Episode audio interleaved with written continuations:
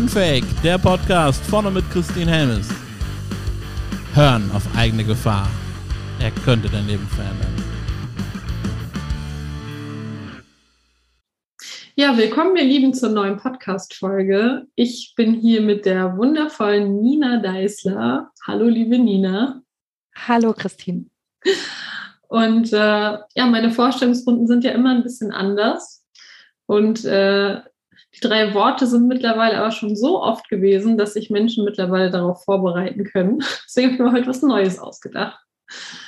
Liebe Nina, wenn du für einen Tag die Möglichkeit hättest, ein Tier zu sein, welches Tier wärst du und warum? Uh.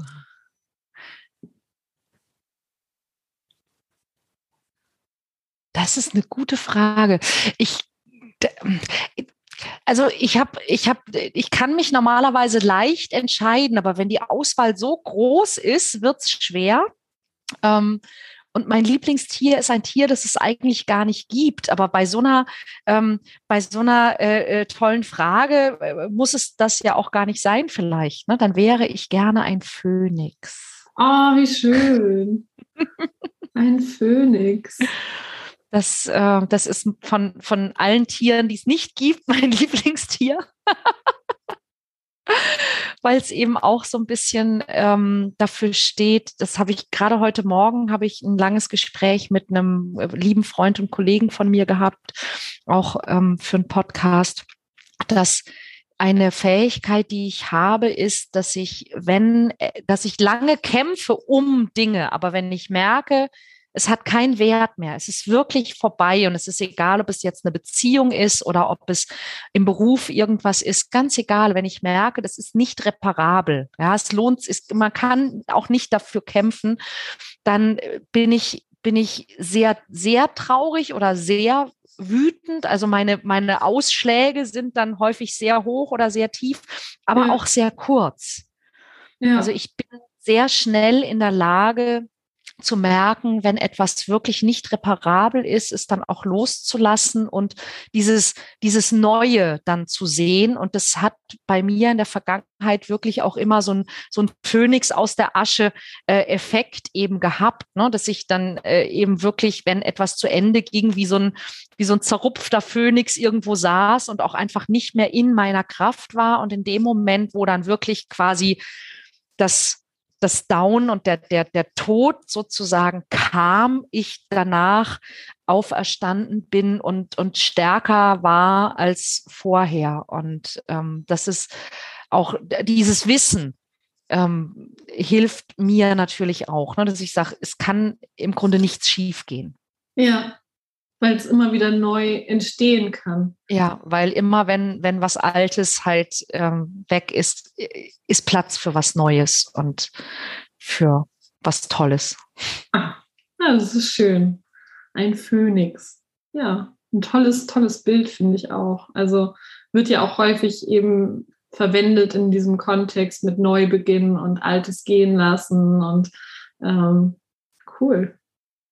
Mhm. Das heißt, du erfindest dich immer wieder neu, beziehungsweise veränderst dich immer wieder oder entdeckst neue Dinge an dir auch, oder?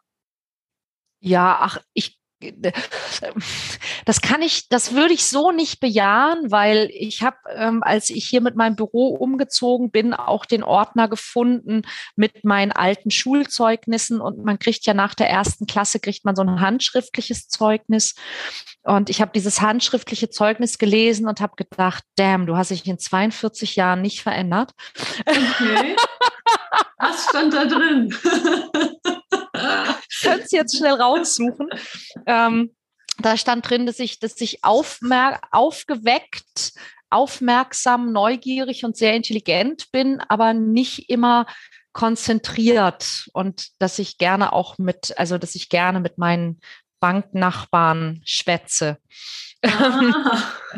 dass ich, dass ich, also sehr, dass ich sehr schnell lerne, sehr schnell verstehe und sehr ja, ähm, aufgeschlossen bin, aber eben äh, dann häufig die Kommunikation mit dem nächstgelegenen vielleicht der Aufmerksamkeit nach vorne vorziehe Und äh, ja, so bin ich. also offensichtlich haben irgendwie, keine Ahnung, 25 Jahre äh, Persönlichkeitsentwicklung nichts gebracht bei mir. Und auf der anderen Seite würde ich sagen, dass man sich ja doch eigentlich jeden Tag neu erfindet, ja, oder jeden Tag auch die Chance dazu hat, sich neu zu erfinden. Und das ist aber eben, es gibt, glaube ich, so, so einen Kern in jedem Menschen, der ihm oder ihr einfach gegeben ist, der, der offensichtlich Hardware zu sein scheint. ähm, und dass es aber eben uns äh, jeden Tag freigestellt ist, aber auch obliegt, daraus was zu machen. Ja, und, und damit was zu machen. Und ähm, ja, und das, das passiert tatsächlich eben jeden Tag. Und dass wir eben, für mich ist der Phönix eher so dieses Bild, dass ähm, wenn wir, wenn wir lange an Dingen festhalten, dass diese Dinge uns halt auch so ein bisschen zerfleddern können. Ne? Ja. Und dass sie uns auch, auch ähm, nicht mehr irgendwann vielleicht nicht mehr nähren, ja, sondern dass sie uns eben ähm, eher äh, äh, kosten, ne? dass sie uns eher ausmergeln und dass wir aber nicht zwangsläufig kaputt gehen davon, ja, sondern dass wir in dem Moment, wo wir loslassen, was uns nicht mehr gut tut, von im Grunde einem Tag auf den anderen neu geboren äh, werden können. Es gibt so ein, es gibt so ein schönes, so einen schönen Begriff. Man spricht ja sehr viel über die Resilienz. Ja. ja, also diese, diese Fähigkeit, wie der Bambus sie hat, wieder aufzuerstehen. Aber es gibt einen sehr schönen Begriff, den ich ganz spannend finde. Dass dieser Begriff ist die Antifragilität. Mhm. Und ähm, Antifragilität bedeutet, dass wir quasi durch Beschädigung stärker werden.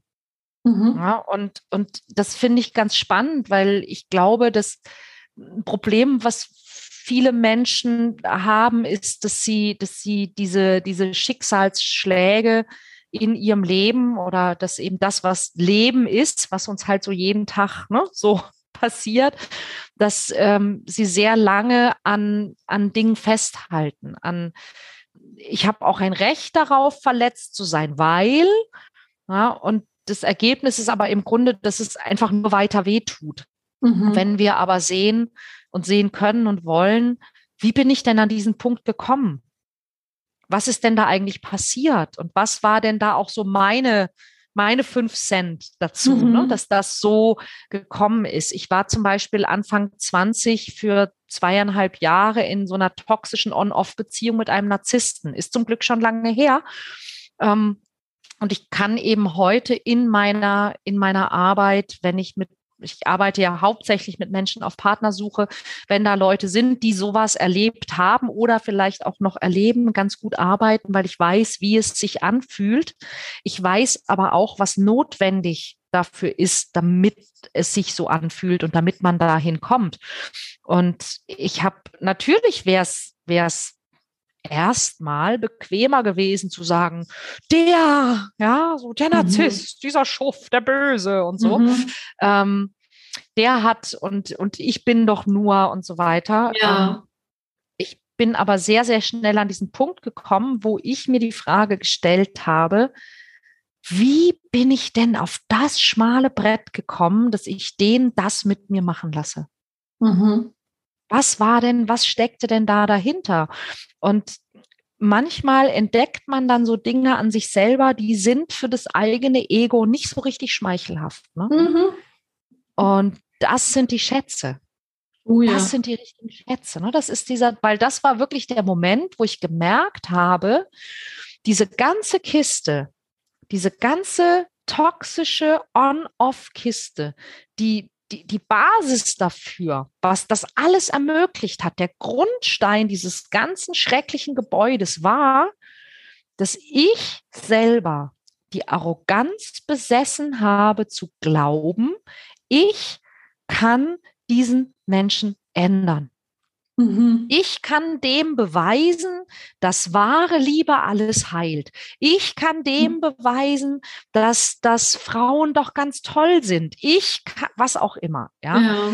Ähm, anstatt einfach zu sehen, wenn dieser Mensch sein gebrochenes Ego heilen möchte, dann wird er das tun, aber sicher nicht mit mir. Mhm. Und in dem Moment, als mir das klar geworden ist, ne, das war dann wieder so ein, das war dann wieder so ein Moment. Natürlich war das nicht, natürlich hat es keinen Spaß gemacht. Nein. Hat nein, mir das, hat mir das gefallen? Nein, natürlich nicht. Na, weil ich musste mir ja wirklich eingestehen, dass ich ganz schön doof war.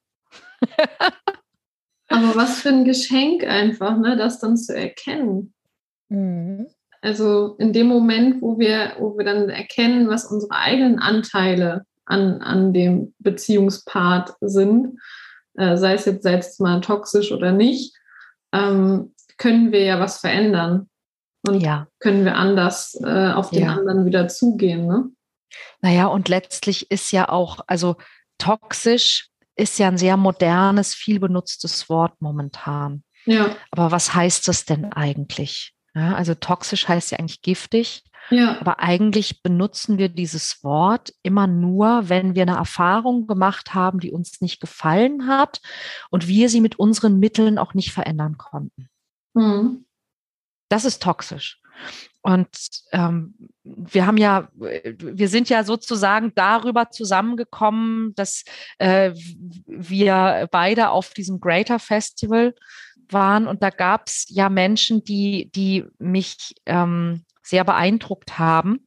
Auf die eine und auf die andere Art und Weise. Mhm. Aber es gab auch wirklich ein paar Menschen, die mich wirklich auch sehr positiv überrascht haben, wo ich, wo ich lange Zeit, ohne diese Menschen wirklich zu kennen, einfach nur über das Image oder über Dinge, die man so hört oder sieht, Meinungen hatte, die ich geändert habe in diesen Mhm. zwei Tagen. Und ich glaube, dass das Bodo Schäfer war, der das auf der Bühne erzählt. Und das fand ich so großartig, ja, wenn, wenn Dinge eben anders kommen, als man sie gerne hätte. Und das ist ja so oft. Na, es Ja. ist doch so oft, dass Dinge anders kommen, als man sie gerne hätte. Und dann, ähm, und das hat ja auch Eckhart Tolle schon gesagt, ne? Dieses, das aller Schmerz entsteht im Grunde daraus, wenn wir mit der Realität kämpfen. ja. Wenn wir, ähm, Eckhart Tolle nennt es äh, to be morally superior to reality, also sich der Realität moralisch äh, überlegen fühlen.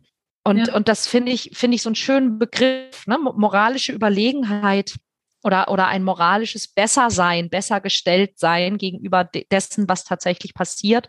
Und der Bodo Schäfer hat, hat so ein, eine Sache auf der Bühne gemacht, da habe ich mich wirklich krank gelacht und dachte, wie schön ist das, weil natürlich auch mir passiert es immer mal wieder, dass ich mit der Realität kämpfe und denke, das, was ich glaube, wie es sein sollte, wäre aber richtiger als das, wie es tatsächlich ist.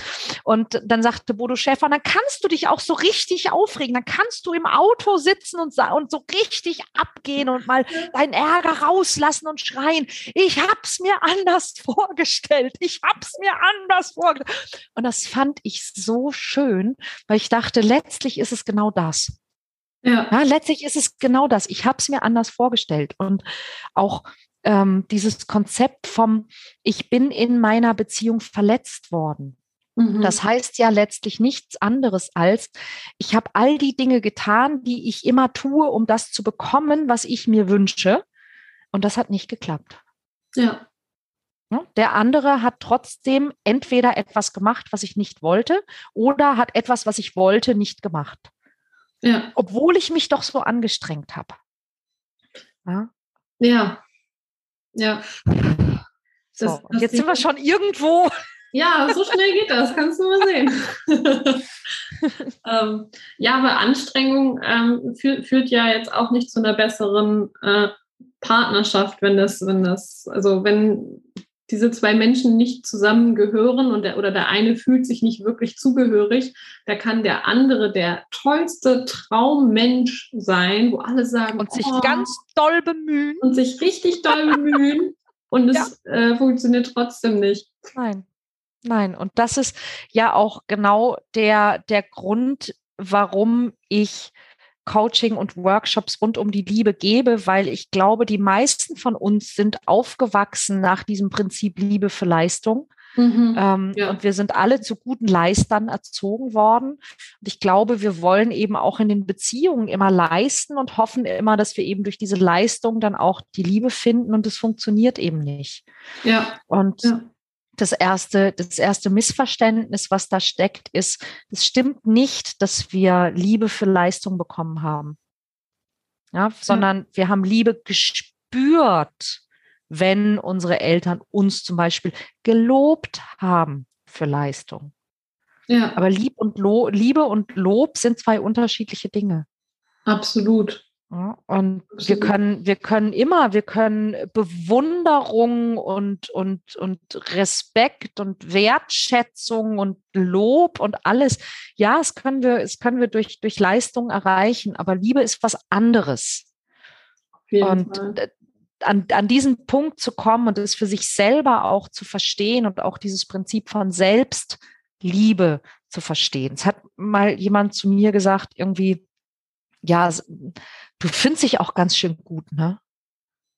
Das klang so vorwurfsvoll. Und dann habe ich kurz überlegt und dann, dann bin ich aber darauf gar nicht eingestiegen, sondern ich habe gesagt, Gegenfrage was würde das denn bringen, wenn ich mich nicht toll finden würde?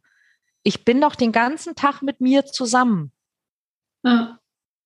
Und dann hat die Person, die das gesagt hat, dann wurde die ruhig, hat kurz gestutzt, hat überlegt und sagte dann nach so einer Denkpause, ah ja, hm, ja, das stimmt schon. Ich meine, ich, ich weiß ja auch, ne, so dass man, man soll sich ja selber lieben und so, das ist ja auch bekannt. Äh, ja, aber weißt du, man kennt sich ja auch so gut. Ja, und dann sage ich, ja, noch ein Grund mehr. Ja. ja. Wir haben doch an niemanden in unserem Umfeld so hohe Anforderungen so große Hürden, diesen Menschen zu mögen, wie bei uns selber. Ja. ja. Du, wenn du guckst in den Spiegel und denkst, äh, äh, ne, gerade wir Frauen haben ja immer was zu meckern.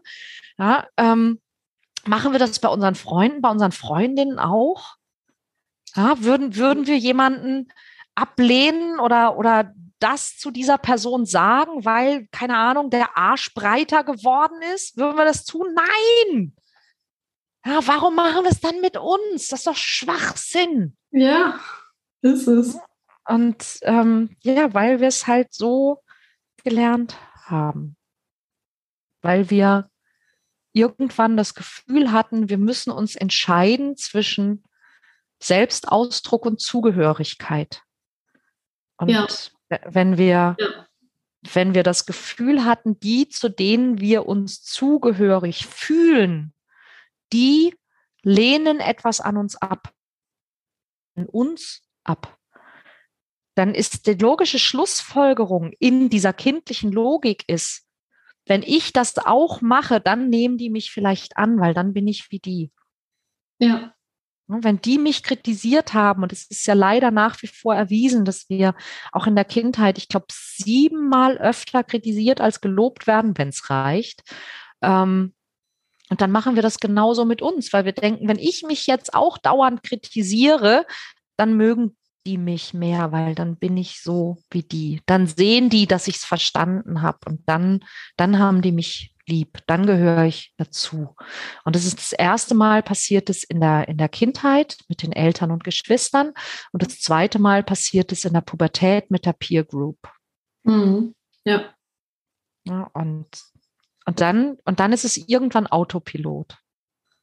Und wie kann man diesen Autopiloten wieder verlassen oder dieses ähm, wieder verlernen, was wir gelernt haben? Genau, das ist, das ist die, das erste ist wirklich zu merken, ich habe das gelernt.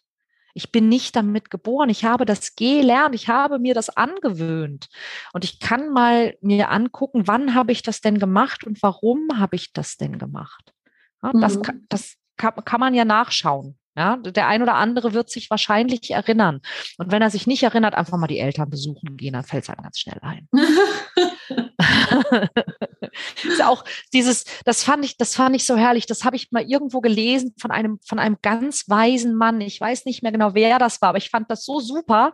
Äh, wenn du denkst, dass du erleuchtet bist, geh einfach deine Eltern besuchen. Dann Eckart, Eckart Tolle, glaube ich. Hat auch. das Eckart Tolle gesagt? Mhm. Wahrscheinlich, ja. Es ist ja. sein Humor auf jeden ja. Fall.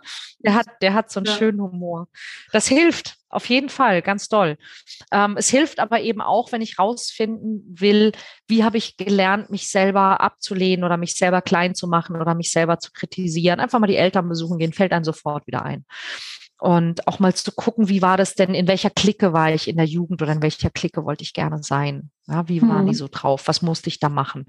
Na, manchmal sind es ja auch so Sachen wie, da habe ich angefangen zu rauchen, zum hm. Beispiel. Ja, ähm, bei mir war das tatsächlich so und es war nicht so, dass ich in dieser Clique irgendwie gezwungen oder überredet worden bin, sondern die haben geraucht und die waren cool. Ich wollte dazugehören. Natürlich habe ich geraucht. Mhm. Das war doch cool. Ich wollte dazugehören. Dass ich aber im Endeffekt mich selbst ersticke, das habe ich halt den Kauf genommen. Mhm. Und so habe ich zum Beispiel aufgehört, so, das ist vielleicht eine gute Metapher. Ne, so habe ich aufgehört zu rauchen als mir klar geworden ist, dass ich, dass ich Eigenschaften in eine Tätigkeit hineinprojiziere, die diese Tätigkeit überhaupt nicht hat. Mhm. Dass ich also Rauchen verbinde mit, mit cool sein, mit lässig sein, mit sich entspannen, mit Pause machen, mit, mit, ja, ne, also solchen Attributen. Also nicht nur, was mache ich da, sondern auch zu wem werde ich da. Aber genau diese Attribute, die du jetzt gerade genannt hast, werden ja in der Werbung auch sehr forciert. Ne? Natürlich. Zigarettenwerbung. Aus, aus genau ja. diesem Grund. Ja, ja. klar. Ne, die Werbung, die Werbung verkauft uns ja keine Produkte, sondern die Werbung verkauft uns ja im Grunde Eigenschaften. Genau. Eigenschaften, die dieses Produkt uns verleihen soll. Ne? Oh. Also Axe ist ja kein Deo. Axe macht dich ja unwiderstehlich. Ja. ja, zum Beispiel so das ne, und und äh, äh, ist das äh, hier ich weiß gar nicht mehr wie der Markenname ist ne aber das ist ja dieses Geschirrspülmittel oder dieses dieses Maschinen Spülmaschinenzeugs. Das ist ja kein Spülmaschinenzeug sondern das macht dich zu einer guten Nachbarin. Ja Genau ne? das. So. Also ja. Äh, all diese, all diese Dinge. Man, man kauft ja kein Produkt, man kauft ja Gefühle und, und man kauft auch Eigenschaften, ne, die man bekommt, wenn man diese Produkte benutzt.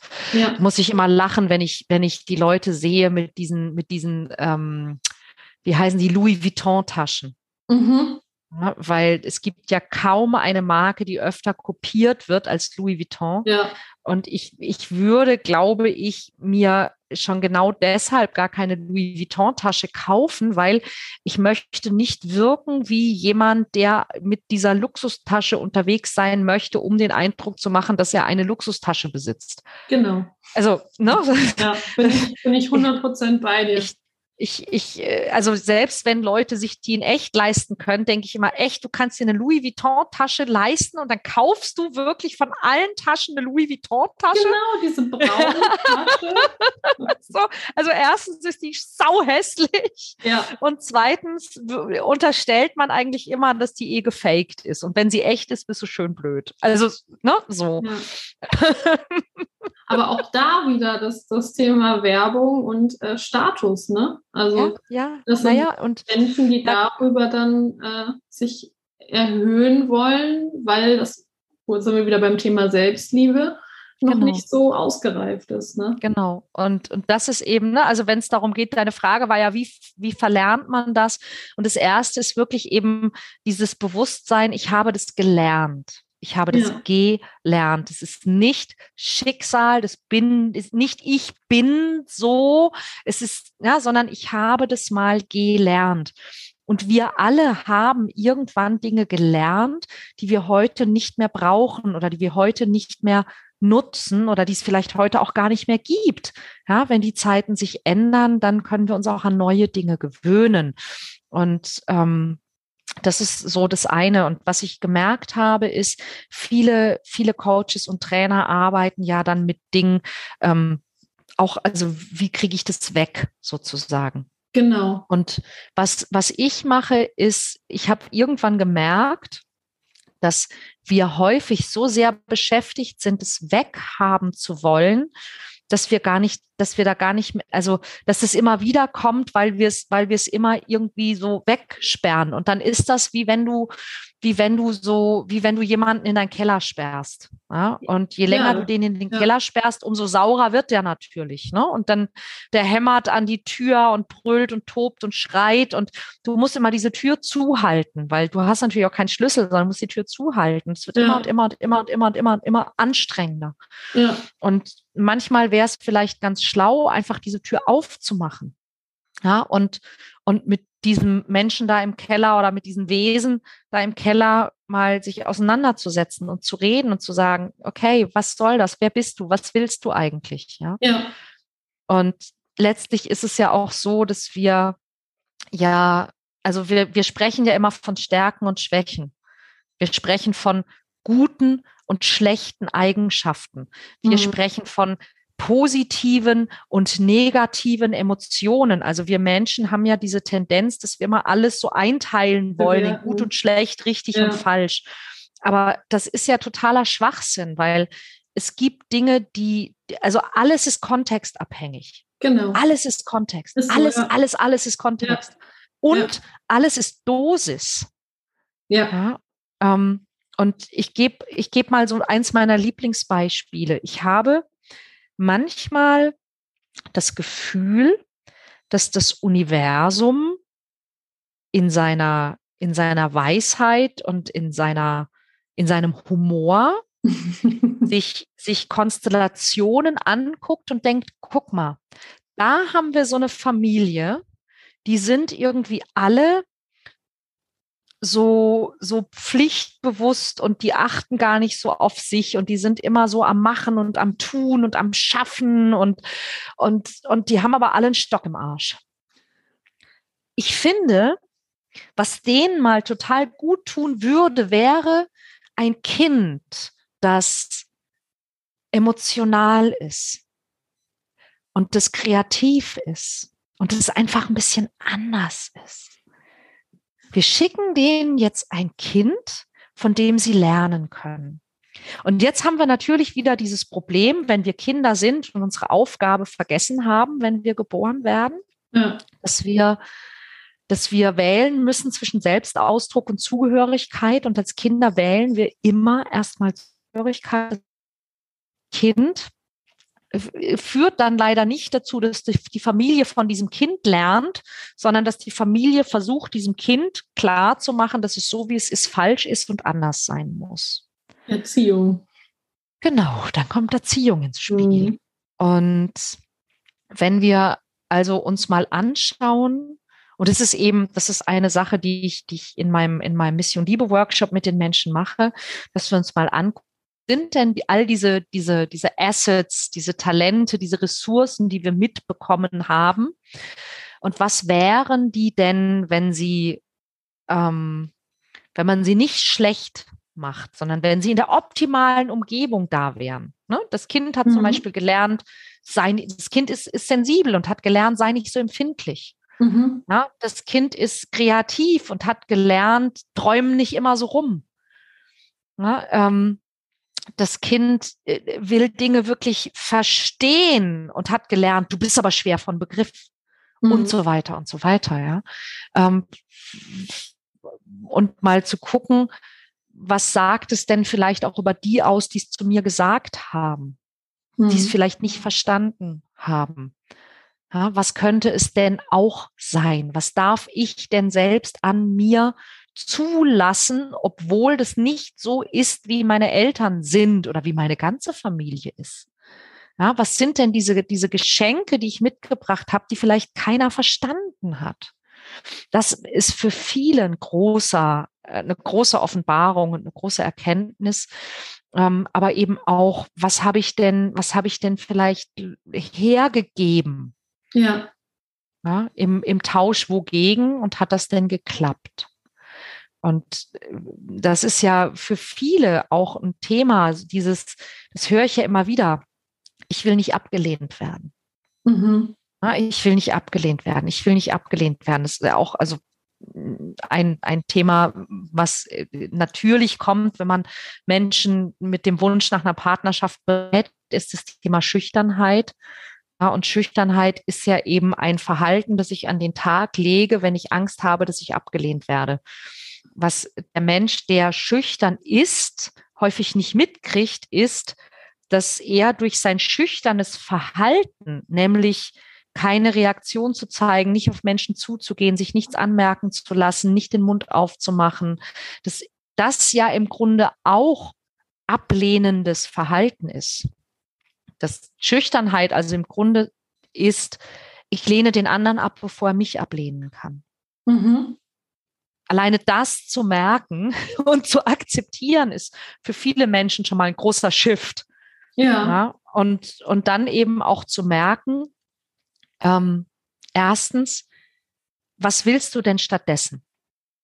Ja. ja. also weil viele Leute, die schüchtern sind, sind ich äh, haben sehr klar vor Augen, was die alles nicht wollen. Ja. Aber was willst du? Was willst du? Was willst du? Was, wenn du nicht abgelehnt wirst? Was willst du dann? Ah. Okay, ja, was will ich? Willst du angenommen werden? Für viele dann auch erstmal, ne, so, ah, zwickt irgendwie auch. Aber ja, doch, ich will angenommen werden. Menschen, die schüchtern sind, haben ja häufig Angst, abgelehnt zu werden. Und ähm, damit gehen sie dann quasi durch die Gegend, nicht abgelehnt zu werden, nicht abgelehnt werden, nicht abgelehnt werden. Und fragen sich oft, was denken die über mich, was denken die über mich? Dabei denken die anderen genau dasselbe. Ne? Was denken die über mich, was denken die über mich? und ähm, wenn ich dann mal frage, so, ne, was wäre denn das Gegenteil von nicht abgelehnt werden, dann ist oft auch so ein bisschen so eine Leere. Und es ist eben auch auffällig, dass schüchternes Verhalten ist ja, ich zeige keine Reaktion, ich erwidere keinen Blickkontakt, ich sage von mir aus auch nichts, schon gar nicht, wenn ich jemanden gut finde, dass das ja eigentlich auch ablehnendes Verhalten ist. Und das schüchtern zu sein ja häufig bedeutet, ich dehne andere ab, bevor sie mich ablehnen können. Und das ist häufig auch das festzustellen, ist schon mal ein großer, ein großer Shift. Ja, und ähm, da gibt's eben auch dieses, dieses Ding von, von wem will ich denn angenommen werden? Naja, eigentlich von allen. Und dann stell dir vor, wie das wäre, ja, wenn du von allen angenommen wirst, auch von denen, die du selber nicht magst. Ah ja, nee. Hm, das wäre, na, vielleicht doch nicht. Ja, so. Und ähm, und dann zu merken, ich möchte angenommen werden von Menschen, wo es passt. Ja. Naja, aber wenn es passt, also wenn es mit Menschen passt, dann, dann wirst du ja auch nicht abgelehnt. Ne? Also mhm. wenn jemand, wenn jemand jemand anderen ablehnt, dann heißt das ja immer im Grunde nichts anderes als, ich glaube, es passt nicht. Ja. Jeder, jeder Korb heißt, ich glaube, es passt nicht. Ja. ja und, und das das ist doch okay. Ja, das ist doch okay. Und natürlich sagen wir ganz oft, ich glaube zumindest, wir sagen ganz oft, ich glaube, es passt nicht, ohne dass wir das tatsächlich wissen können. Und auch das ist okay. Ja. ja. Ähm, wir können ja, also ich habe zum Beispiel eben meine, meine Meinung geändert über den einen oder anderen Menschen, den ich, den ich da in diesen zwei Tagen auf der Bühne gesehen habe. Ich dachte, wow, das hätte ich nicht erwartet. Das finde ich toll. Und ich habe meine Meinung geändert. Ich habe auch meine Meinung geändert über einen Kollegen, der nicht dort auf der Bühne stand, sondern den habe ich einmal auf der Bühne erlebt und dachte, ja. und, da, und dann hatte ich am Samstagabend ein Gespräch mit dem und in der Runde und dachte, oh, hm, ja, und ich bin dann auch so jemand, ich, ich sage das dann auch. Also ja. Also ich gehe auch zu der Person hin ne, und sage, hey, ich muss dir was sagen. Ich habe, ähm, ich hatte, ich habe dich ganz anders eingeschätzt und ich dachte echt, du bist voll der Idiot. und ich möchte mich entschuldigen. Ja. Ähm, und ähm, ich finde es toll, dass wir heute miteinander gesprochen haben und ich meine Meinung über dich verändern konnte. Danke. Ah. Aber das ist, das ist doch schön, diese, diese Offenheit sich zu bewahren. Also, dass man auch mal mit seinen ähm, ja mit seiner Annahme auch falsch liegen kann. Ja, und das, das, tun wir ja sowieso dauernd. Ja.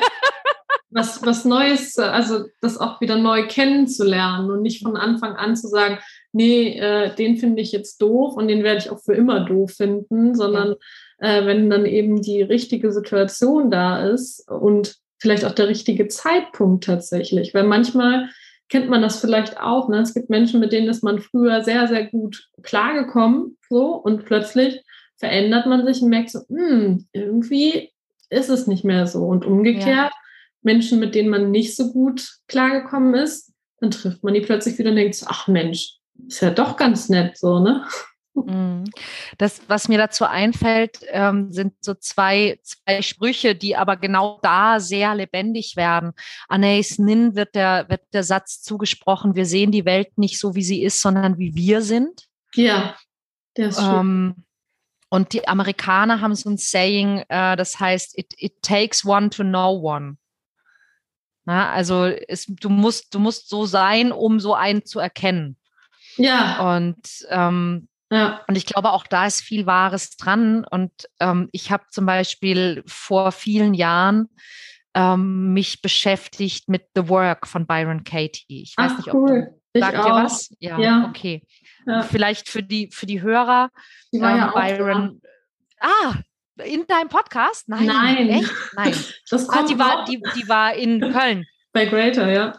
Ich habe sie nicht, ich hab's, es ist völlig an mir vorbeigegangen. Ich hätte sie so gern nochmal gesehen. Ähm, ich habe sie vor vielen, vielen Jahren, ich glaube vor 15 Jahren oder so, habe ich äh, einen Workshop gemacht, habe sie erlebt und ähm, ich finde sie wirklich, ähm, ich finde sie wirklich faszinierend.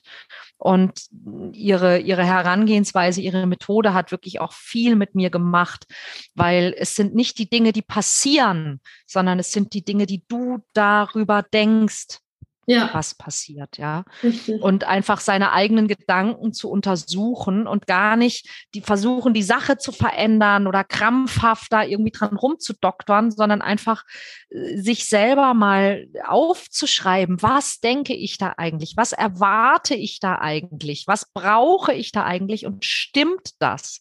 Ja. ja. und was, was wäre denn, wenn ich diesen Gedanken nicht haben müsste? Und und das ist eben auch das Geheimnis von The Work, ne? dieses kehre mal diesen Gedanken um und findest du etwas, was genauso wahr ist. Ja. Und was ich daraus gemacht habe, ist, mir ist irgendwann aufgefallen, dass wenn wir uns so in unserem eigenen Umfeld umschauen, so in der Welt, es gibt so die Menschen, die wir mögen, es gibt die Menschen, die uns egal sind und es gibt die Menschen, die wir nicht mögen.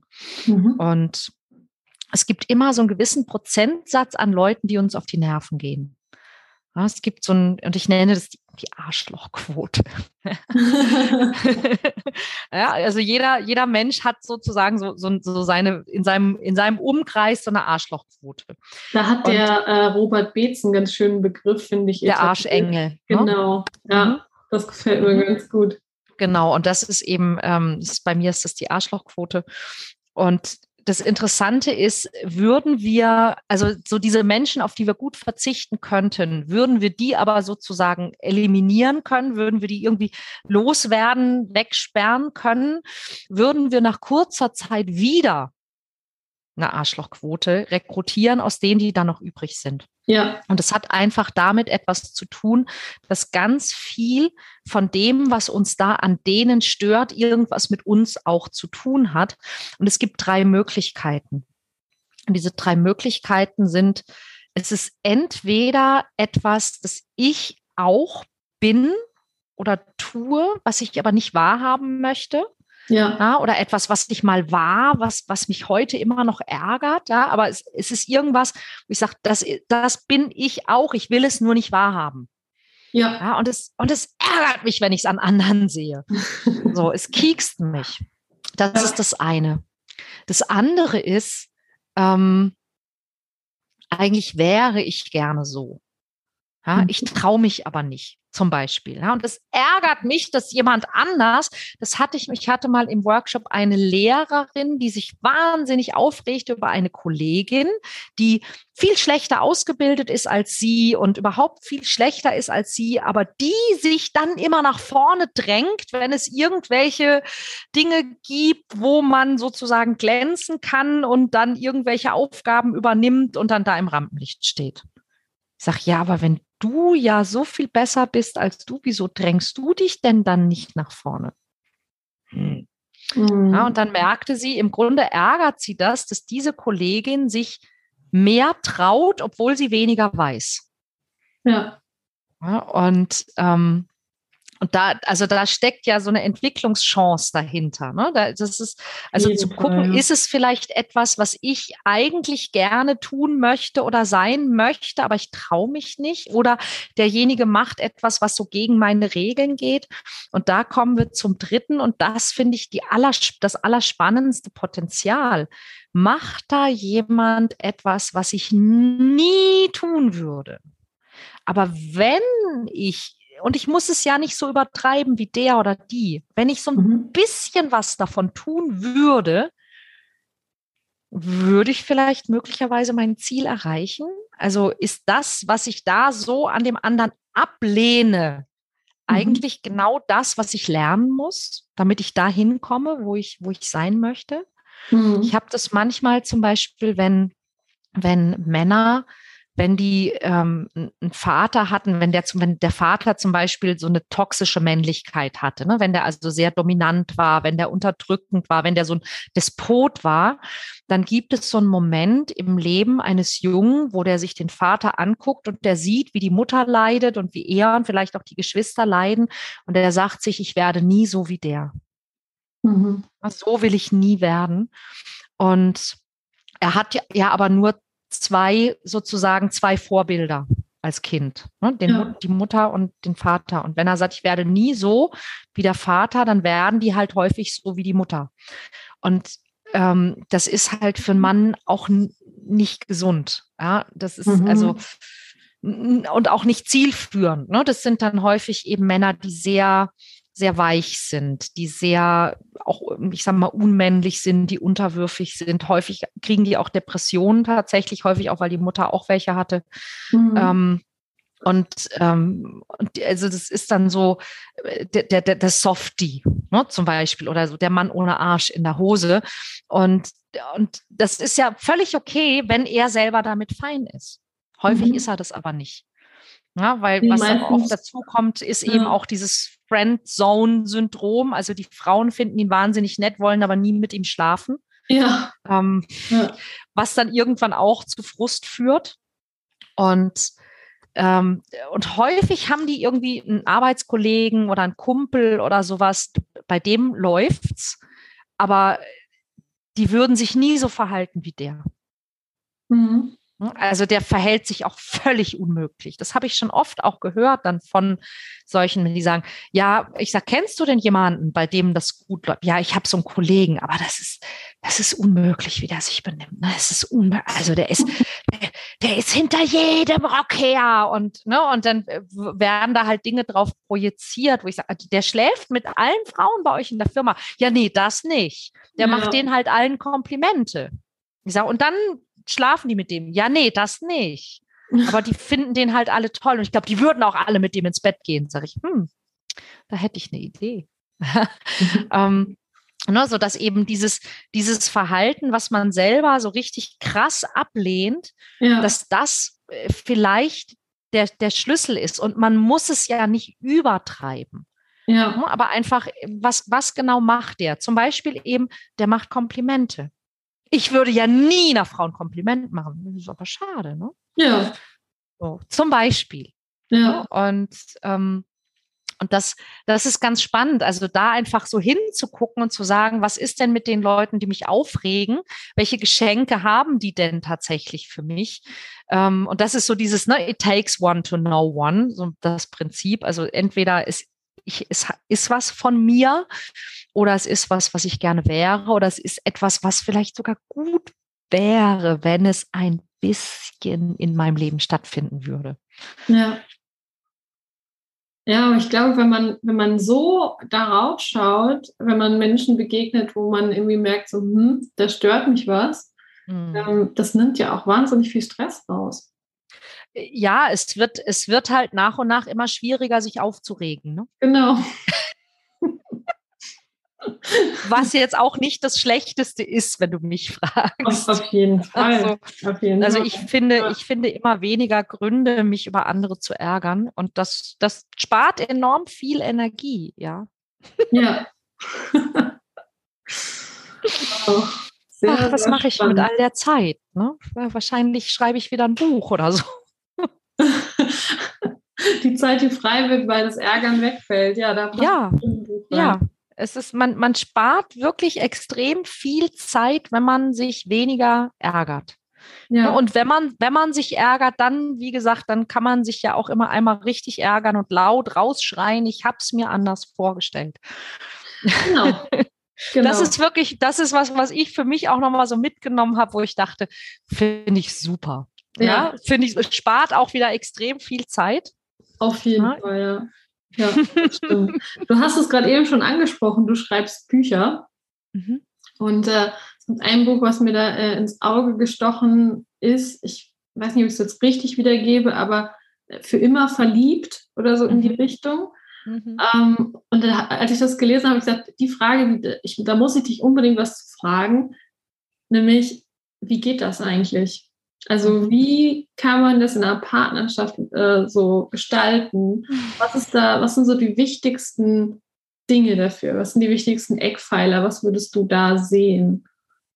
Also ich möchte vorausschicken, dass ich mir diesen Buchtitel nicht selbst ausgesucht habe. Oh, okay. Der Verlag dachte, dass das, äh, das müsse unbedingt so heißen. Wir hätten das gerne ein bisschen anders gehabt. Ähm, ich habe das ja zusammen mit meinem Mann auch geschrieben. Was wäre ich könnte gewesen? Äh, wahrscheinlich äh, irgendwas, was ich nicht verkauft hätte. Wobei, wer sagt das? Ne? An, an, Anleitung zur sinnvollen Monogamie oder so. Ähm,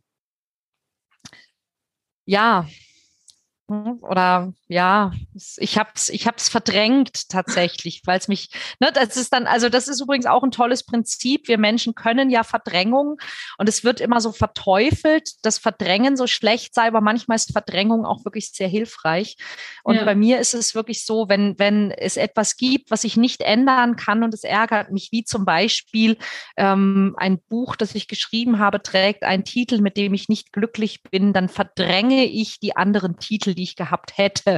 Mhm. Ja, und weil, wenn ich mich nicht mehr daran erinnern kann, dann ärgere ich mich. Tut es nicht so weh, ja, ja. ja da tut es nicht so weh, genau. Ja. Aber letztlich, ich denke, ähm, also ich fange mal andersrum an. Der Zustand von Verliebtheit ist ja tatsächlich auch inzwischen wissenschaftlich nachgewiesenermaßen ein Zustand, der auf Dauer auch nicht gesund ist. Ja. Also wir schütten, wir schütten eine Menge Drogen aus, die uns, wenn wir ganz ehrlich sind, auch tatsächlich ähm, wenig zurechnungsfähig und ja. Äh, äh, man könnte auch vor Gericht damit äh, darauf plädieren, dass man in einem Zustand der Verliebtheit Dinge getan hat, wo man eben nicht geschäftstüchtig oder geschäftsfähig heißt es, glaube ich. Ne? Ja. Geschäftstüchtig ja. ist was anderes, wo man nicht geschäftsfähig war. Ja. Ähm, und äh, tatsächlich, also macht äh, ein, ein Übermaß an äh, äh, Dopamin und Serotonin auf Dauer tatsächlich blöde. Mhm.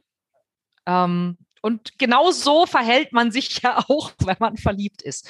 Da sagt die Natur, also diese, diese Hochs an Dopamin und Serotonin und Oxytocin, die brauchst du eigentlich nur am Anfang, wo es darum geht, dass man sich einigt, dass man den ganzen Scheiß zusammen machen will. Ähm, später müssen andere Dinge wichtig werden. Ja. Das, äh, das, und aber wie man zu diesen anderen Dingen kommt, das sagt einem keiner ja. ja. sondern wir alle, äh, also Vernunft-Ehe gibt's ja heutzutage nicht mehr. Das heißt, wir hoffen ja, dass ein Mensch, der uns irgendein beschert, den wir selber als erstrebenswert ansehen. Bei vielen Leuten zum Beispiel muss da ja zwingend auch Adrenalin dabei sein. Ja. Was ich jetzt nicht zwingend erforderlich finde für eine gute Beziehung, ja. Eher im Gegenteil. Aber äh, okay, wer es braucht, aber dass Leute eben auf der Jagd sind nach diesem Hormonrausch und dass sie denken, nur wenn es rauscht, ist es auch wirklich gut. Ja, und, und dass, wenn es rauscht, dann heißt das auch, dass der oder die der Richtige ist für eine langfristige Beziehung. Und das ist halt leider mitnichten der Fall. Ja, das ist nicht so, das stimmt nicht, das ist Quatsch. Ähm, aber okay, ähm, nehmen wir mal an, und bei mir war das so, ich habe tatsächlich, ich habe jemanden geheiratet, den ich eigentlich gar nicht kannte. Mein Mann hat mir beim zweiten Date, also ich habe nach dem ersten gesagt, den heirate ich, beim zweiten hat er mir tatsächlich auch einen Antrag gemacht. Oh. Hab ich gedacht, oh. ja, habe ich noch nie gemacht, sag ich mal ja. so. Ähm, aber keiner sagt dir, wie kommst du denn von diesem Hormonrausch zu dem, was dann wirklich zählt. Mhm. Und, und was ist das eigentlich? Ja, mhm. Sagt dir keiner, lernst du nicht in der Schule? Sollte man eigentlich von den Eltern lernen, dann guckt man sich die Beziehungen an, die die Eltern haben, denkt sich, ach nee, ja, also nicht in allen Fällen, aber doch in vielen. Ja, ähm, ja. Hm und was jetzt? Und das, darüber haben wir dann eben dieses Buch geschrieben, weil eben unsere Geschichte so irre war und so verrückt war und wir dann aber eben auch an genau diese Grenzen und genau diese Themen gestoßen sind und auch eben gesagt haben, ja, aber wir wollen, dass es klappt. Diesmal, diesmal wollen wir, dass es irgendwie funktioniert und halt für immer oder zumindest für sehr lange ist. Was müssen wir tun? Und ähm, wir sind eben auf ein paar Dinge dabei gestoßen, die uns geholfen haben, dass das eben funktioniert. Und wie gesagt, wir haben es wirklich gemacht. Also er hat mich wirklich gefragt, ich habe wirklich Ja gesagt. Wir haben wirklich sechs Monate später geheiratet mhm. und wir sind jetzt seit fast 15 Jahren zusammen und seit über 14 verheiratet davon. Und das eine ist zum Beispiel, ähm, diese Arschlochquote. Ja, weil die wird natürlich gerade in der Beziehung mit dem Partner extremst strapaziert. Ja, wenn mein Partner Dinge macht, die ich so richtig blöd finde, dann eben zu gucken, was genau ist das, was ich blöd finde? Ja, und, und ist es etwas, was ich selber auch bin und es nicht wahrhaben will? Oder ist es etwas, was ich gerne tun würde und mich nicht traue oder nicht, nicht mache oder aus welchem Grund auch immer? Oder ist es etwas, was ich vielleicht tun sollte? Ja, also, und da geht es ja auch darum, das eigene Wertesystem überhaupt zu erkennen und dann in Frage zu stellen. Mhm. Ja. Also was, was ist das da eigentlich, was mir da so wichtig ist und warum ist mir das so wichtig und ist es denn richtig, dass das so wichtig ist? Na, das ist so das eine. Und dann, äh, du hast ja vorhin äh, Robert Betz angesprochen. Es gibt viel Kritik, die man an ihm üben kann, aber er hat eine der wichtigsten Fragen in den Raum gestellt, die man, die jeder Mensch sich fragen darf, nämlich, will ich Recht haben oder glücklich sein? Ja. ja und ähm, und in ganz vielen Streits, in ganz vielen Beziehungsstreits geht es ja darum, also Punkt eins ist, wessen richtig ist das Richtigere richtig? Ja, also mein richtig ist aber richtiger als dein richtig. Nein, ja, so, das ist das eine. Und das andere ist, äh, wer ist der Täter und wer ist das Opfer? Mhm. Also ich habe ja nur, weil du. Mhm. Nein, ich bin zu Recht verletzt, weil du hast nämlich und dann habe ich, ja, aber ich habe ja nur, weil du. So, ich, also ich leide und du bist schuld. Nein, ich bin nicht schuld, weil ich habe nur, weil du nämlich und deshalb leide ich und du bist schuld. Ähm, und da, also auch das einmal aufzulösen und zu merken, warum mache ich, also warum gehe ich zum Beispiel in diese Opferrolle? Was, was triggert mich da? Ähm, und diese, diese Dinge rauszuholen und eben auch über die Dinge zu sprechen, bevor sie Probleme werden. Ähm, ein, ein Mensch, den ich, den ich sehr verehre, der ähm, leider verstorben ist, war ähm, Dr. Dr. Michael Lukas Möller, mhm. ein Beziehungstherapeut, Psychologe, der, der sich zeitlebens eigentlich nur mit Paarbeziehungen beschäftigt hat und der eben auch beschrieben hat, warum verlieben wir uns und wie verlieben wir uns und warum ist es so wichtig und was machen wir da? Und er hat so einen Satz gesagt, der, der mir immer und immer wieder durch den Kopf geht, auch in allen Workshops, die ich halte. Ähm, mit geisterhafter Genauigkeit wählen wir einen Partner, der das Potenzial hat, ungelöste Traumata mit uns zu reinszenieren. Und warum machen wir das? In der Hoffnung, dass wir halt diesmal ein Happy End erleben. Mhm. Ja. ja. und ähm, was wir als erwachsene Menschen lernen dürfen, gerade wenn wir vielleicht die 30 überschritten haben und die ersten Beziehungsversuche nicht unbedingt von Liebe, Glück und, und Happy End gekrönt waren, wäre mal zu gucken, was haben denn diese Menschen gemeinsam gehabt, beziehungsweise was habe ich bei all denen gefühlt. Ja, was suche ich da eigentlich? Und anstatt mit schwierig anzufangen, um dann ein Happy End zu erleben, vielleicht mit einem Happy Anfang schon mal anzufangen. Mhm. Ja, anstatt das Happy End anzustreben. Fang doch mit einem Happy Anfang an. So, darf ich das? Ja, und ähm, ja, darfst du. Ja, und da gehört zum Beispiel auch dazu, ähm, Klassiker, den Eltern ihre Fehler zu vergeben. Mhm ja. sich selber seine Fehler zu vergeben, den Ex-Partnern ihre Fehler zu vergeben und sich im Grunde bei ihnen dafür zu bedanken, dass sie sich so wunderbar für dieses Kasperle-Theater zur Verfügung gestellt haben, dass ich da mit meinen Traumata reinszeniert habe. Ja. Und dann wird es doch meistens dramatisch besser. Für eine kurze Zeit, bis ich die nächste Schale der Zwiebel sozusagen dann stellen darf. Und mhm, eigentlich ja. ist es ein bisschen so, ne? Also Leben, Leben ist auch, wenn man, wenn man es mal pessimistisch betrachten würde, ein bisschen wie Zwiebelschälen. Ne? Man hat immer so eine Schicht nach der anderen und immer, wenn eine abgeht, weint man ein bisschen. Und, und dann ist, dann ist wieder gut und dann ist schön und dann kommt die nächste Schicht und dann weint man wieder ein bisschen und dann schält man einfach so lange, bis halt irgendwann die Zwiebel nicht mehr da ist. Ja. Aber das ist, ne, das ist, das ist ein bisschen, das ist ein bisschen pessimistisch und ein bisschen nihilistisch. Aber das wäre, das wäre sozusagen die, die, die traurige Betrachtung des Lebens. Und die andere Betrachtung ist ja, dass, dass neben der Tatsache, dass wir Zwiebel schälen und ein bisschen weinen dürfen, dass wir auch viele andere Dinge tun dürfen. Und dass wir, wenn wir das Leben mal dahingehend betrachten, was es uns denn, ich sage jetzt mal auf so einer Metaebene anzubieten hat, dass wir eigentlich im Grunde ein gutes Leben haben, wenn wir aufhören, uns gegen diese Angebote zu wehren. Und ich glaube auch ähm, in dieser Zwiebelschicht, die dann mit Tränen äh, sozusagen abgelöst wird, steckt auch ein Geschenk drin. Also so pessimistisch ja. ist das gar nicht. Man darf vielleicht einfach nur manchmal genauer hinschauen und erkennen, was habe ich denn in dieser Situation, die damals so schwer für mich gewesen ist, gelernt? Mhm. Also positiv Total. gelernt. Welche Sehr. Fähigkeiten habe ich dadurch entwickelt? Weil unsere Fähigkeiten entwickeln wir ja auch nicht, wenn wir immer in Watte gepackt sind. Ne? Im Gegenteil, im Gegenteil. Mir hat mal eine französische ähm, Journalistin erzählt zu diesem, genau zu diesem Bild, ähm, dass sie sagte, weißt du, ich bin am Atlantik groß geworden und früher haben alle Kinder im Meer schwimmen gelernt. Heute macht man das nicht mehr, weil es angeblich zu gefährlich ist. Aber heute ertrinken viel mehr Menschen im Meer als früher. Mhm. Ja. Hm? Könnte was damit zu tun haben.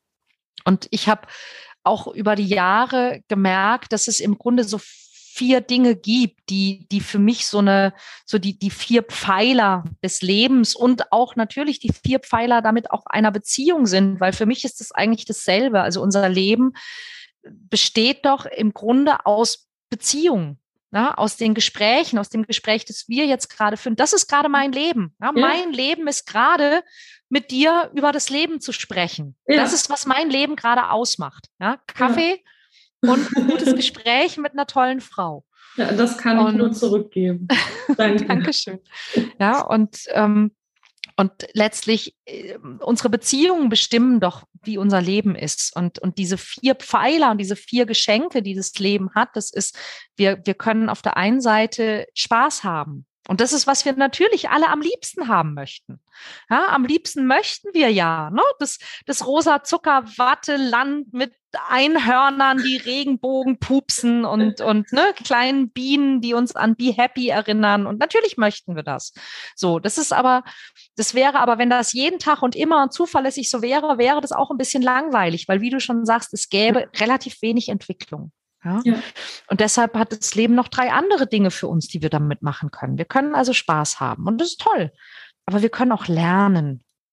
Und lernen bedeutet halt, äh, viele, viele Menschen denken, wenn sie ein Buch lesen, dann lernen sie was, aber sie werden unglaublich wütend, wenn dieses Buch anderer Meinung ist als sie.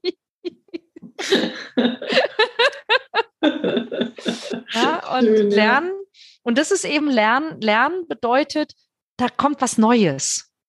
Ja, da kommt was, mhm. da ist etwas, was du entweder noch nicht wusstest oder was anders ist, als du bisher dachtest. Ja, Lernen ist nicht, aha, Lernen ist meistens eher so, oh. Ja, das ist, das ist eher das Geräusch, das wir machen, wenn wir lernen. Ja, mhm, mhm ist nicht Lernen, mhm, ist Zustimmung. Lernen ist, oh, oder what? Ja. das ist Lernen. Ist so. Das dritte, was wir tun können, ist wachsen. Ja, wachsen. Und wachsen bedeutet eben auch manchmal, dass wir, dass wir Größe zeigen müssen, dass wir lernen dürfen, dass wir vielleicht kleinlich waren, ja, oder dass wir, dass wir Grenzen setzen dürfen, dass wir Nein sagen dürfen, dass wir Ja sagen müssen, auch wenn es mal keinen Spaß macht und so weiter und so weiter. Wachsen. Ja, das ist so das, das Dritte. Ähm, und das macht natürlich auch manchmal Wachstumsschmerzen. Ja. ja. Aber wenn ich, wenn ich eben zurückschaue und mir angucke, was konnte ich denn daraus jetzt lernen, dann bin ich vielleicht hoffentlich gewachsen. Juhu. Und das vierte, und das finde ich ganz wichtig und auch das wird oft unterschätzt, ist helfen.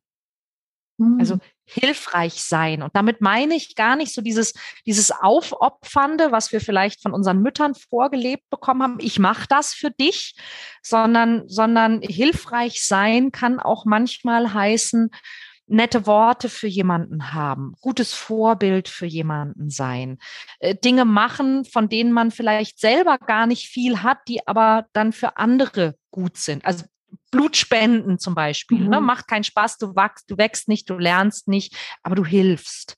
Mhm. Und, und das wiederum sorgt aber für deine eigene Selbstwertschätzung, weil du dich als hilfreichen Menschen dann auch wahrnehmen kannst, wenn du hilfst. Mhm. Und es gibt auch Menschen, die übertreiben das.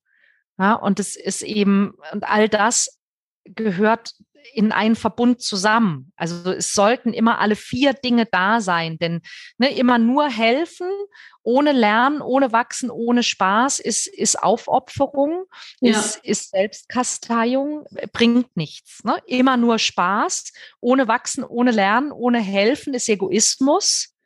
Irgendwann hast du auch keine Freunde mehr, irgendwann hast du dann auch keinen Spaß mehr und so weiter und so weiter. Also immer zu gucken, dass man so einen Mix hat aus diesen vier Dingen. Ah, das und dass spannend. man sie auch alle zulässt. Sehr spannend, die vier Säulen, ja. Das ist tatsächlich, finde ich, auch ein, ein, ganz schöner Abschluss. Da haben wir den Hörern ein ganz schönes Geschenk. Sehr gerne. Und ähm, meine letzte Frage kommt an dich. Mhm. Liebe Nina, wusstest du schon, dass du ein Geschenk für diese Welt bist? Wenn nicht, dann weißt du es jetzt. Ja. ja, und weißt du, das, das, das Schöne ist ja, das sind wir alle. Ja. ja? Jeder, jeder Mensch ist ein Geschenk für die Welt und ich wünsche mir so sehnlich, dass alle Menschen das vielleicht auch mal mitkriegen und wahrnehmen können und ja. endlich anfangen, sich zu verschenken. Ja, weil es gibt da draußen Leute, die wollen dieses Geschenk Nina Deißler nicht haben. Warum? Weil es ihnen nicht gefällt. Weil es nicht ja. zu ihnen passt. Und das ist okay. Ja. Das ist okay. Ja, es wird da draußen Menschen geben, die sagen, ist nicht mein Geschmack, ist nicht mein Typ, ist nicht mein Style, ist nicht mein whatever. Ja. Und es wird andere geben, die finden dich toll, die sagen, wow, das ist so großartig. Ja. Aber fangt bitte endlich an, euch zu verschenken. Ihr wärt alle nicht hier. Es gibt so viele Menschen da draußen, die sagen, meine Eltern wollten mich nicht und ich sollte eigentlich gar nicht da sein. Das ist Schwachsinn. Eltern haben das überhaupt nicht zu entscheiden. Ja. Nur jeder Mensch, der auf diese Welt kommt, und es ist nun mal leider bisher immer noch der einzige Weg, ist geboren zu werden. ja. Also für manche leider, für andere zum Glück. Aber es gibt keinen anderen Weg. Aber jeder Mensch, der da ist, ist da, weil er da sein soll. Weil er ja. ein Geschenk an die Welt ist. Ja. Genau so, wie er ist, mit all diesen ja, lustigen Dingen, die angelegt sind und mit all dem, was man daraus machen kann. Und das wäre mein Schlussappell an die Hörer. Ja, bitte, bitte, bitte versteht, dass du ein Geschenk bist. Und, und bitte, bitte, bitte fang endlich an, dich zu verschenken. Es gibt Menschen da draußen, die brauchen genau dein Geschenk. Die brauchen genau jemanden wie dich mit deinem Humor, mit deinen Macken, mit deiner, was auch immer du über dich denkst, was du bist oder nicht bist. So. ein, ein großartiges Schlussplädoyer fürs Verschenken von dir. Danke, Nina. Sehr, sehr gerne. Es war mir eine riesen, riesen, riesen Freude mit dir. Vielen Dank, dass ich das hier in deinem Podcast ähm, teilen darf. Das ist auch ein großes Geschenk. Danke dafür, Christine. So, liebe Hörer, wir verabschieden uns. Tschüss. Tschüss. Und das war's auch schon wieder mit einer Folge Unfake, dem Podcast, der dein Leben verändert. Vorne mit Christine Helmes. Und damit du keine Folge verpasst, denk dran, abonnieren und teil die Botschaft in der Welt.